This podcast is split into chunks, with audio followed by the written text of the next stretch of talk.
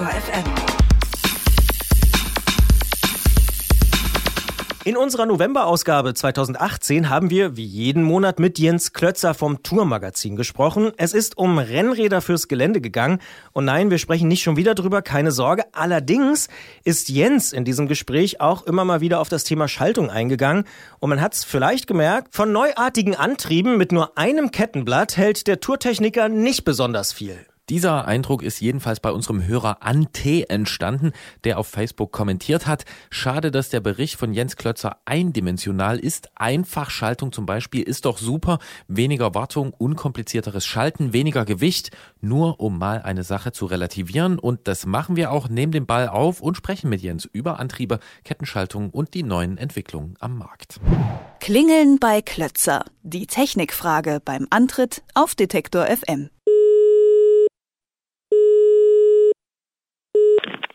Tourredaktion Jens Klötzer, schönen guten Tag. Hallo Jens. Für alle, die mit dem Begriff Einfachschaltung nichts anfangen können, was ist das und warum gibt's das? Einfachschaltung, ja, also es wird so bezeichnet, aber ähm, es ist eigentlich eine Schaltung mit nur einem Kettenblatt. Äh, deswegen sagt man einfach, weil es gibt auch zweifach mit zwei Kettenblättern vorne ähm, oder dreifach mit drei Kettenblättern vorne. Und ähm, ja, in, letzter, in den letzten Jahren ähm, kommt es mehr und mehr, also gerade auch im hochpreisigen und High-End-Bereich, dass es Schaltkonzepte gibt, die nur ein Kettenblatt haben und die das Ganze mit mehr Ritzeln am Hinterrad kompensieren wollen. Aber stehe ich ein bisschen auf dem Schlauch oder bin ein bisschen blöde, aber hat es nicht schon immer gegeben? Das hat es schon immer gegeben, aber ähm, ja, als Dreigang- oder Fünfgang-Schaltung am Stadtrat kennt man das. Neu ist, dass das so in dem Sportbereich populär wird. Und äh, da kennt man eigentlich, gerade von Mountainbikes, äh, die kamen so mit drei Kettenblättern früher auf den Markt. Rennräder haben schon seit vielen, vielen Jahrzehnten zwei Kettenblätter und ähm, Crossräder auch. Und jetzt geht es halt los, dass man mit mehr Ritzeln am Hinterrad, inzwischen sind es elf oder teilweise zwölf, auf ein Kettenblatt verzichtet weil man genügend Gänge am Hinterrad hat und damit vorne ein Kettenblatt und ein Umwerfer sparen kann. Ja, und jetzt stellt sich die Frage, warum stehst du denn dieser Einfachschaltung so relativ reserviert gegenüber? Wie Ante meint, kann die ja in Sachen Wartung, unkompliziertem Schalten und auch beim Gewicht punkten. Ja, also muss ich auch so ein bisschen relativieren. Ich habe überhaupt nichts gegen so einfach äh, Kettenschaltungen. Man muss noch ein bisschen gucken, für welchen Einsatzzweck ist das gut. Und ich bin jemand, der, also ich bin Rennradfahrer oder Radreisender und ich bin jemand, der gerne irgendwie alles am Rad mit dabei hat. Und äh, also sowohl sehr kleine Gänge, um irgendwie lange Anstiege zu machen, große Gänge, um auch mal richtig ballern und schnell fahren zu können. Und dazwischen aber auch halbwegs fein abgestuft, damit man nicht so große Sprünge zwischen den Gängen hat und so ein bisschen seine, seine gewohnte Trittfrequenz beibehalten kann. Und ähm, da stößt so eine Einfachschaltung an ihre Grenzen. Also zumindest beim Rennrad, wo man da einen relativ großen Geschwindigkeitsbereich hat. Im Gelände ist es ein bisschen anders. Also A ist da der Geschwindigkeitsbereich nicht so hoch. Da hört es so bei, naja, 40, 45 km/h hört es auf. Größere Gänge braucht man da eigentlich nicht. Und man kann auch größere Sprünge ein bisschen besser verkraften, weil man eh irgendwie flexibel sein muss und äh, hier mal über eine Wurzel, da mal über eine Welle drüber drücken. Da fährt man nicht so einen, so einen ruhigen Tritt.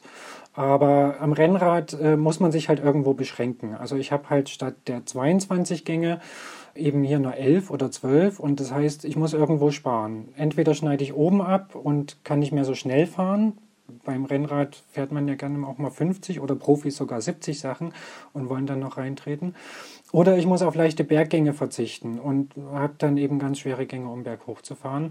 Und die dritte Möglichkeit ist, ich baue mir große Sprünge zwischendurch ein. Und ähm, ja, das sind so die Nachteile, die man hat. Ja, jetzt hat Jens Klötzer knallhart in das Mikrofon geflunkert, denn ich weiß, dass auch er schon 70 und schneller gefahren ist. Aber das ist ein anderes Thema.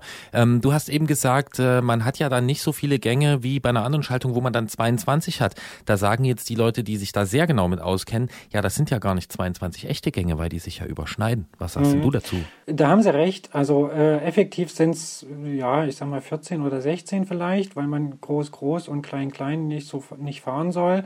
Was heißt groß, groß und klein, klein? Ach so, großes Kettenblatt, großes Ritzel, weil dann läuft die Kette so schräg. Und ähm, genauso ist das, wenn man ein kleines Kettenblatt, das ja auch links am Fahrrad ist und äh, das kleine Ritzel ist dann rechts am Fahrrad hinten, auch dann läuft die Kette so schräg. Das sollte man tunlichst vermeiden und außerdem überschneiden die sich, wie du schon sagtest.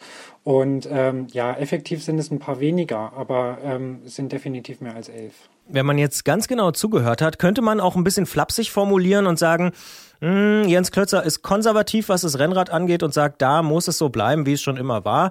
Aber beim Mountainbike könnte man unter gewissen Umständen auch damit leben und es ist vielleicht doch besser. Ja, ganz richtig. Also da setzt es auch, sich auch nicht ohne Grund durch. Es gibt da noch einen weiteren Aspekt, den hat euer, euer Zuhörer auch schon genannt, dass es nämlich viel einfacher zu bedienen ist. Also ich habe irgendwie nur noch einen Hebel, es geht rauf, es geht runter, rauf ist leichter treten, runter ist schwerer treten. Und ähm, das lässt sich gerade im Gelände, wo es mal ein bisschen ruppig zugeht, äh, viel einfacher bedienen und auch für Anfänger, die kommen einfach viel besser damit klar. Also Leute, die noch nie mit einer Kettenschaltung gefahren sind, die tun sich schwer, wenn sie da irgendwie vorne Zahnräder und hinten Zahnräder kombinieren müssen. Und äh, für sowas kann das schon seinen Vorteil haben, klar. Und das ist ein Punkt, den ich auch aus eigenem Erleben bestätigen kann. Mich fragen manchmal auch Leute hier, wie sollen wir das neue Fahrrad bauen oder baust du das mit mir zusammen oder was soll ich kaufen? Und da merke ich oft, dass dieses System mit den zwei Kettenblättern und den vielen Ritzeln hinten und wie diese Gänge dann angeordnet sind, für manche Leute schwer zu verstehen ist. Und zumindest in diesem Aspekt finde ich das mit dem Einfachkettenblatt eine gute Sache, weil es bringt mehr Leute auf solche Fahrräder. Wir merken, wir müssen auch zu diesem Thema noch mehr sprechen. Das werden wir tun im Podcast-Teil dieses Gesprächs. Wie immer sagen wir aber schon an dieser Stelle vielen Dank nach München. Danke euch. Und dann geht es hier weiter mit unserem Gespräch über Antriebe am Fahrrad, nicht nur am Rennrad. Und äh, ja, am Mountainbike gibt es ja schon Kassetten, also Ritzelpakete mit bis zu zwölf Ritzeln. Auf der Straße wird es sie demnächst auch von den großen Herstellern geben. Könnte dich denn das in Sachen Einfachkettenblatt auf der Straße umstimmen? Also wir kommen dem dann schon so langsam ein bisschen näher, zumindest was die Zahl der Gänge angeht. Wir hatten ja vorhin gesagt, naja, so 14 Gänge effektiv hat das Zweifachgetriebe, das moderne. Ja, mit zwölf Gängen kann man eventuell leben, wobei es da noch ein paar andere Sachen gibt, die vielleicht hinderlich sein könnten. Also es hat sich jetzt bei den äh, jüngsten einmal elf Antrieben, die es gerade jetzt noch gibt, gezeigt, dass bei Rennrädern, wo der Radstand ziemlich kurz ist, der Winkel von der Kette ungünstig wird, wenn ich auf dem kleinsten oder auf dem größten Ritzel fahre. Also das ist dann das gleiche wie der große Schräglauf, den ich bei der Zweifachschaltung habe, wenn ich klein-klein oder groß-groß fahre. Die Ketten, die malen regelrecht über das Kettenblatt. Und das ist was, was ja, was mir dann immer noch nicht so gut gefällt, dann würde ich doch lieber noch einen Zweifachantrieb fahren. Und dazu kommt, dass sich herausgestellt hat, dass diese Gewichtsersparnis, die die Hersteller alle versprechen, dass die gar nicht so zum Tragen kommt. Also bei den, bei den teuersten, bei den High-End-Schaltungen, ja, da spart man ein paar Gramm, aber da kostet auch die Kassette irgendwie ein paar hundert Euro. Ähm, sobald es ein bisschen günstiger wird und äh, einzelne Stahlritzel, die dann auch irgendwie 40 oder 42 Zähne groß sind, die sind dann so schwer, dass sie den Umwerfer und das zweite Kettenblatt, was man da spart, locker egalisieren. Und äh, ja, da muss noch ein bisschen Entwicklungsarbeit rein, bevor ich mich äh, dafür entscheide. Das heißt, wie so oft beim Thema Gewicht, da hilft es vielleicht doch mehr, eine Avocado oder ein Schnitzel weniger zu essen. Ja, oder die Trinkflasche halb auszukippen oder sowas. Da kommt Christian wieder mit dem Standardargument gegen jegliches Gewichtstuning. Ist doch einfach weniger oder geh doch vorher mal aufs Klo. Trotzdem hast du es eben schon angesprochen, dieses malende Geräusch. Ist das denn nur ein Geräusch, was da bei diesem Kettenschräglauf produziert wird oder handelt es sich da auch um höheren Verschleiß in dem Fall? Ja, also sicher ist da auch Verschleiß im Spiel und auch ein Leistungsverlust. Also man merkt es regelrecht im Fuß, da vibriert das Pedal so ein bisschen. Und äh, klar, wenn so eine Kette um die Ecke läuft, ähm, übertrieben gesagt, dann reiben da die Flächen viel stärker aneinander, als wenn sie gerade laufen würde. Und dann, dann verschleißt das ganze Zeug auch schneller. Darum ist Jens Klötzer unser Gesprächspartner für solche Themen, denn der hat einen so sensiblen Fuß, dass er den Kettenverschleiß sogar im Fußgelenk spürt. Damit ist er auch der beste Mann, um unsere abschließende Frage zu beantworten, nämlich wem würdest du denn jetzt einen Einfachantrieb empfehlen und wem nicht? Also ich würde einen Einfachantrieb vielleicht einem Anfänger empfehlen, der weiß, dass er keine großen topografischen Schwierigkeiten zu bewältigen hat, zum Beispiel. Oder ich würde ihm auch einem gut trainierten Hobbyfahrer oder Profi empfehlen, der im Gelände unterwegs ist. Also man merkt das schon, das ist vielschichtig und so ganz pauschal kann man es nicht sagen. Ich weiß, wem ich es nicht empfehlen würde. Mir. Leuten, die gerne alles an ihrem Fahrrad dabei haben für alle, für alle Gelegenheiten. Ich bin ja tatsächlich ein großer Freund des Rettungsrings und da meinst du, den gibt es dann sozusagen nicht mehr in den Alpen.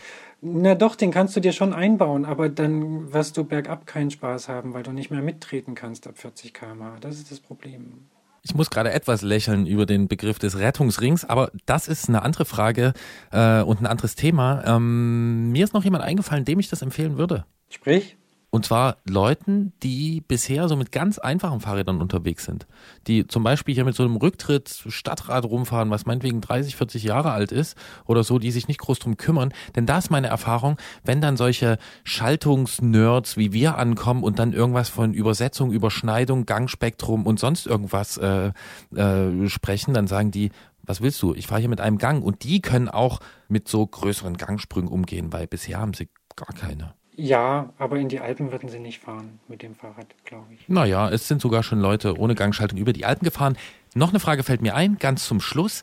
Gibt es denn ein Tool dafür, wenn man so ein bisschen mit Übersetzung spielen will? Also wenn jetzt, es kann ja nicht jeder hat ja einen Jens Klötzer zur Hand, den er mal anrufen kann. Ja, nee, also das stimmt. Ähm, ich, ich mache ja ungern Werbung irgendwie für so Einzelsachen, aber äh, ja, es gibt die Webseite schlechthin, die heißt ritzelrechner.de, lässt sich ganz einfach merken. Und da kann man wirklich gut rumspielen. Da kann man mit äh, ein, zwei oder drei Kettenblättern und so vielen Ritzeln, wie man möchte, allen möglichen Abstufungen, ähm, kann man da mal gucken und so ein bisschen hin und her schieben, welche Geschwindigkeitsbereiche das denn abdeckt und äh, welche, welche Sprünge und welche Stufen dann dazwischen sind. Ja. Jens Klötzer verbringt also seine freien Abende auf ritzelrechner.de. Wir sagen vielen Dank für diese Einführung und ja, Differenzierung, was das Thema Antrieb angeht und ja, wünschen noch einen schönen Tag. Beste Grüße nach München. Tschüss. Grüße nach Leipzig. Danke euch. Tschüss. Tschüss Jens und du bist nicht allein mit dem Ritzelrechner. Mach dir keine Sorgen. Ja, ist alternativlos.